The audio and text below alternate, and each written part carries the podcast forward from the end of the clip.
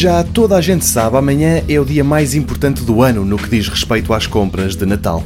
A tradição começou na América, mas entretanto já passou para este lado do Atlântico e uma série de lojas promovem os seus descontos de Black Friday. Alguns começam antes e até se estendem para lá de sexta-feira. E entre muito daquilo que merece atenção, um sublinhado para os videojogos e para a Microsoft. A empresa de Seattle vai ter a Xbox One S de 500 GB à venda por 185 euros. Há também um desconto de 40% na subscrição do Xbox Live por 3 meses e depois, entre outros, há reduções de preços em comandos e em jogos.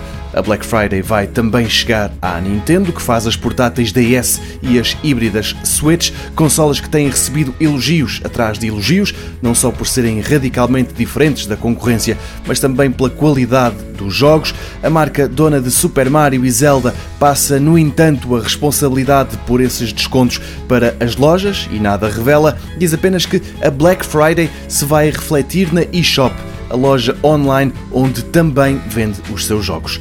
Quem não tem segredos é a Sony, que em comunicado conta tudo. Há pacotes de consolas e jogos a preços mais baratos, tanto na PS4 normal como na PlayStation 4 Pro. Consolas isoladas não, mas há jogos que podem ser adquiridos de forma independente a preços reduzidos.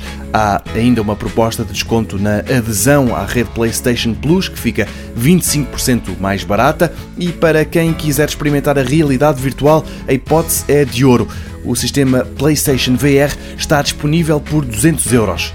Só um pormenor: alguns dos descontos da Sony vão até segunda-feira, mas outros acabam logo no domingo.